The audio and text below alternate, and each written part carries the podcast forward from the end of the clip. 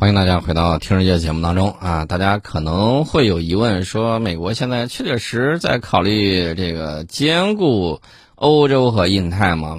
有没有依据？哎，我觉得这个依据呢还是有的。美国国家安全委员会印太事务协调员坎贝尔呢，在周一的时候就声称，尽管发生乌克兰危机，美国仍将保持对印太地区的关注。他还说了一番话，他说：“美国此前在第二次世界大战和冷战期间。”就曾同时深入参与两个战区，司马昭之心，路人皆知啊！所以我可以明确的告诉大家，美国确确实实有这方面的一种考虑。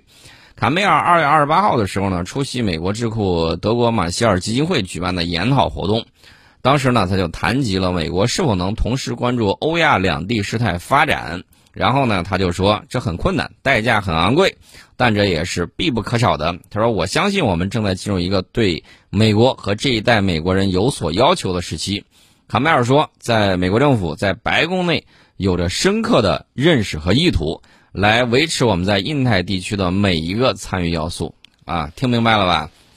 人家确确实实是这么考虑的，而且在美国政府在白宫内部有着深刻的认识和意图。换句话说，就是人家已经达成共识了，就是要拿捏你们俩啊！而且呢，这个坎贝尔宣称，未来几个月将显示出美国与印太地区保持高层接触的决心。然后，美国总统拜登呢，已经宣布把政策和资源方面抗衡中国不断扩大的影响力作为优先事项。美国白宫周一的时候宣布，拜登将于三月二十八号到三月二十九号。在华盛顿主办的与东盟国家的特别峰会，明白了吧？先这个拉一拉这个伙伴，敲打一番，就是说我要对付他了，你们是不是要选边站呢？什么之类的。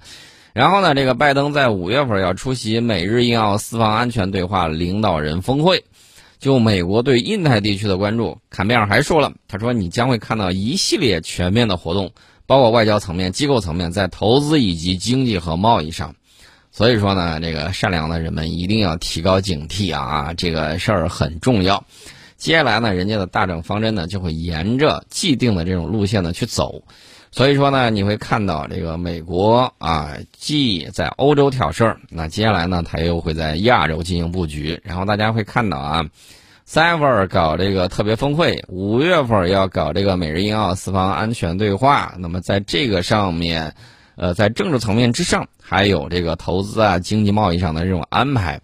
我之前一直跟大家讲，美国在打这个伊拉克的时候，那简直是猛虎搏兔。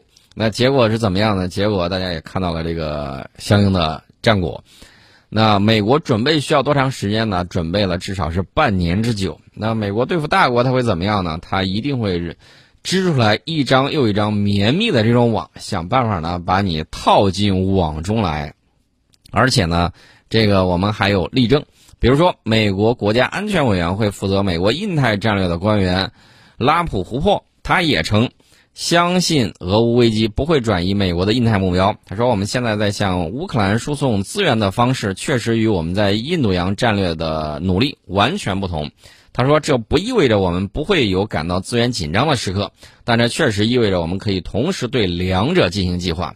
那大家看到了啊，他在乌克兰，大家不要忘了啊，乌克兰是美国人拱火的，最后呢，这个导致了这个俄罗斯这个雷霆一击啊，这个大家都看到。那么在东方，你觉得他会给你采取什么不一样的这种手法吗？而且人家说了，确实意味着美国可以同时对两者进行计划。你觉得他打算对我们计划什么？那这个抓手这个点在哪里？我相信大家都非常清楚。前两天美国的军舰啊通过台湾海峡，这个大家也看得非常的清楚。所以说呢，这个美国接下来会干什么事儿呢？过去的时候我们在讲啊，大家注意啊，有些东西不是判断不是一成不变的，而是有变化的。我们一定要随着这个变化了的情况来更新我们的这种判断。为啥呢？不然的话，你不就成刻舟求剑了？不能机械的、这种孤立的、片面的去看问题，一定要用联系的、全面的、运动的观念去看待事情的这种发展变化。那么，美国人接下来要玩的这个东西呢，会应在什么时候呢？可能也就在这个五月份，他把这个事儿弄完之后，差不多就开始了。那么在此之前呢，他一定会在舆论上啊进行这种挑拨呀，然后呢，各种各样的这个情况他要做出来。所以说，这个美国在印太地区的当务之急，第一件事呢，就是要让自己的伙伴和盟友继续跟着美国走，甚至是制造和加剧危机，乃至不惜引发冲突等方式，来巩固自身在不同区域的这种霸权地位。呃，卡梅尔的表态呢，其实就是在给自己的伙伴和盟友打鸡血。那么在东南亚呢，他也有所布局。你看上一笔军火卖给谁了？你大概就清楚美国人打算是干什么事儿。但是呢，我要告诉大家，具体问题具体分析啊，历史的经验不一定能够同时套用。为什么呢？一战你管用的，二战可能也管用，到冷战时期它都不适用了。那具体的这个情景，咱们具体分析。都到二十一世纪二十年代的这个信息时代了。你说这个过去的时候那些经验在现在能够搞成吗？我觉得未必能够搞成。比如二战时期，当时美国总统罗斯福他的整体战略规划是有主次之分的，他先解决欧洲问题，再解决亚洲问题，而非同时卷入两场战争。这个坎贝尔的类比呢，是对历史的这个扭曲。呃，他通过混淆罗斯福二战时期的这个战略部署观念。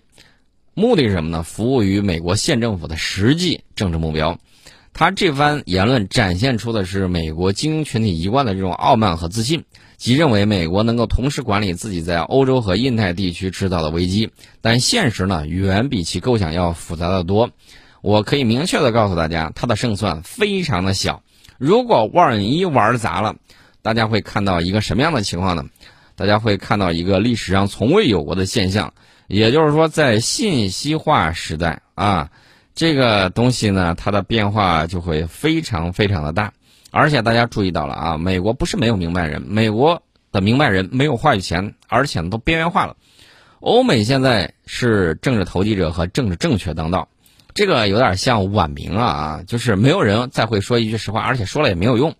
封建时代，明朝还能拖到南明灭亡。那么，网络信息时代加上资本的这种快速运作，会大大加速一个国家从巅峰到晚期的这种进程。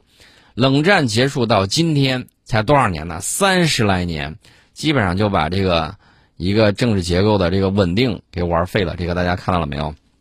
这个冷战的这个红利啊，美国吃完了，吃干抹净了之后，你看最后志得意满，结果是怎么样的？结果是这种情况，我们。过去一直都在讲，不管是东西方的这个战略家啊，都在聊说，你不要同时投入两场战争，尤其是不要同时应对两个大国，这样的话呢，会非常的危险。一旦出现了这种兵疲尸老，然后呢，这种情况，后续的这个事情，哪怕有再聪明的人，恐怕也难以为继。那么我们呢，看到他。啊，看到纸老虎，大家千万不要在战略上就害怕了啊，更不能像某些人在心理上就跪了，甚至还有一些所谓的高华，然后呢，完全是为虎作伥啊，这种情况呢，大家都会看到。那么我们要做的是什么呢？第一，必须坚持战略定力；第二呢，不能让舆论绑架什么呢？绑架决策。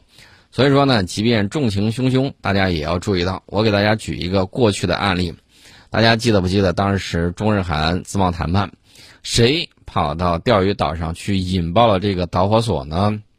是那些后来烧我们五星红旗的一些港人。这个大家也都看到了，是港独分子。他们为什么要这个这样子去做呢？美国花费的代价很小，但是起到了挑动中日韩三国的这种情况。那么他的这个战略布局呢？你在当时看的时候，美国人确确实实，这个四两拨千斤啊，成功的拿了一个小矛盾，就导致了他想要达成的这种战略目标。这个大家一定要谨慎，这是一点。那除此之外呢，就是专业的事儿交给专业人去做啊，这一点大家要注意。那么我再给大家说一下，大家如果不相信的话，我给大家举几个例子啊。大家看，现在乌东地区人民。的这个声音为什么发不出来呢？你很少会看到当地就是乌克兰东部地区的人民他们怎么样了，所以大家就注意这些问题啊，有助于我们理解网上的有一些情绪。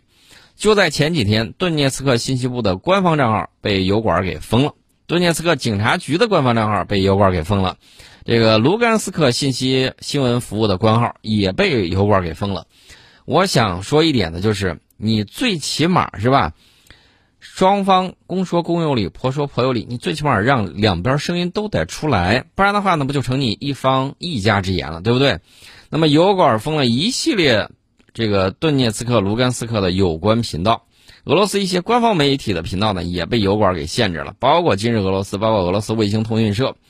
TikTok 呢屏蔽了今日俄罗斯、俄罗斯卫星通讯社在欧洲地区的访问。微软从应用商店里面呢移除了今日俄罗斯，并将。改变其搜索引擎的这个算法，以转移今日俄罗斯、俄罗斯卫星通讯社的内容，降低搜索结果。说白了，就是直接给你嘴巴里头塞了一个臭抹布啊，让你说不出来话。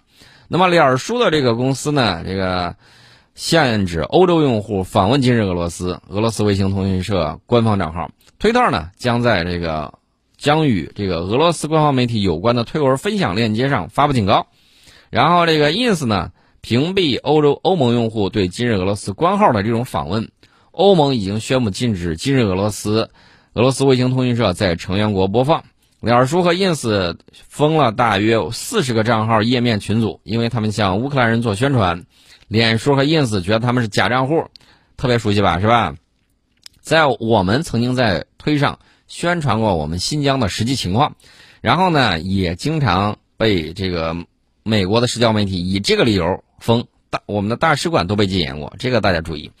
那么封禁乌克兰东部这个媒体，封禁俄罗斯媒体的理由是什么呢？谷歌说言论自由不包括战争宣传，但是大家注意到了没有？与此同时，乌克兰极右翼新纳粹组织头目的这个煽动性演讲，鼓吹杀戮和战斗的内容，在油管上大行其道，大放特放。大家也看到了，在叙利亚当年也是如此。叙利亚的声音发不出来，但是叙利亚反对派以及那些极端组织 IS 血腥的这个东西，照样在美国社交媒体上、美国主导的社交媒体上四处肆虐。结果是什么呢？被屠杀的人被捂住了嘴啊，刽子手在一旁唾沫横飞。这就是西方讲究的言论自由、公理正义吗？对不对？这个大家看得很清楚啊。那大家。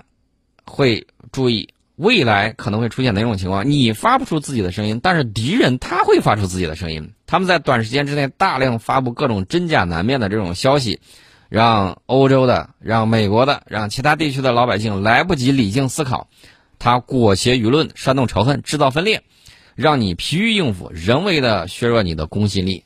这个大家都看到了啊，甚至连美国运动员自身。因为发布了这个北京冬奥会真实的这种情况，结果怎么样呢？结果啊，这个大家也都看得很清楚了。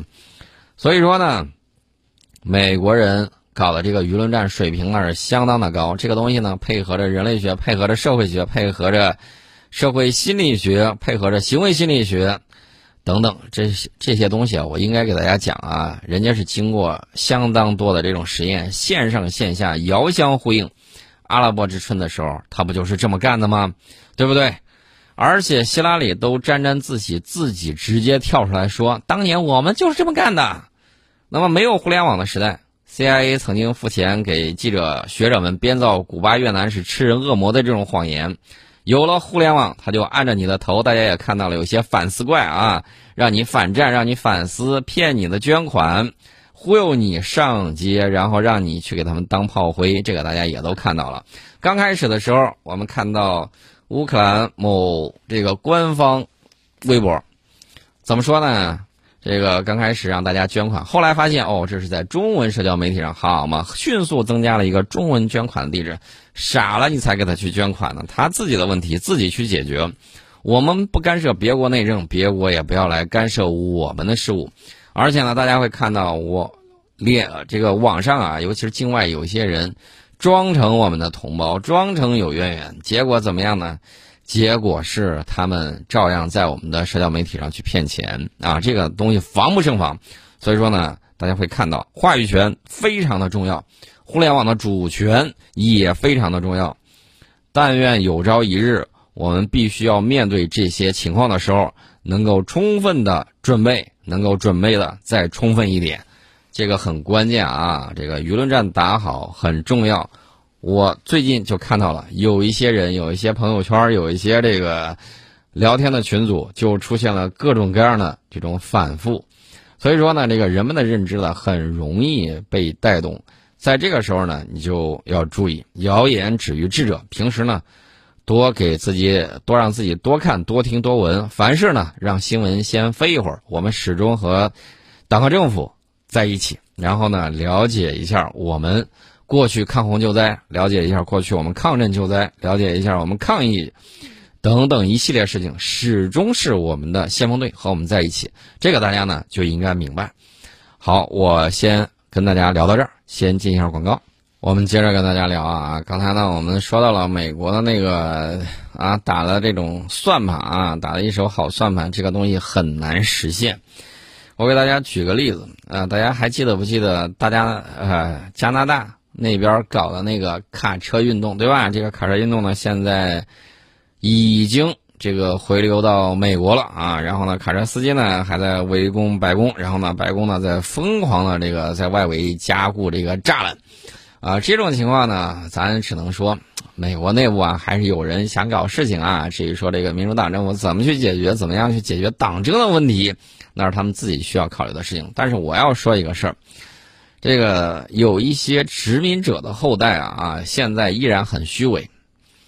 当年殖民者曾经干过什么样的坏事呢？大家可以了解一下最新的一个消息。当地时间三月一号，加拿大埃伯塔省的原住民表示，他们在一个寄宿学校旧址发现了一百六十九个异常之处。这个是卡帕维诺部落原住民发出的这个声音。这个地方是什么样的情况呢？这个埃伯塔省有一个格鲁阿教团寄宿学校。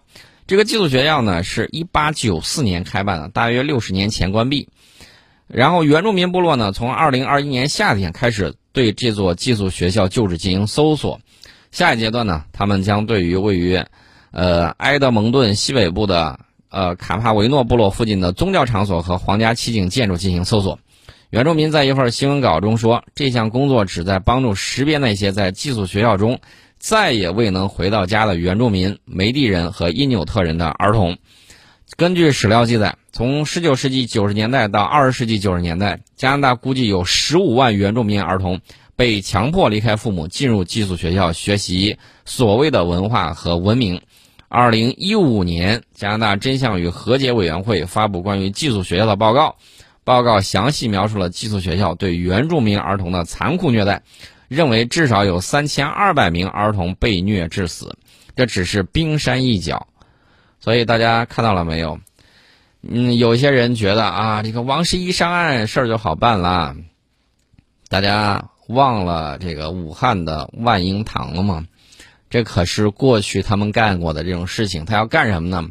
我们都知道，儿童是一个民族的未来和希望。他杀掉你的儿童，虐待致死。然后呢，他还在这个美洲传播病毒和瘟疫。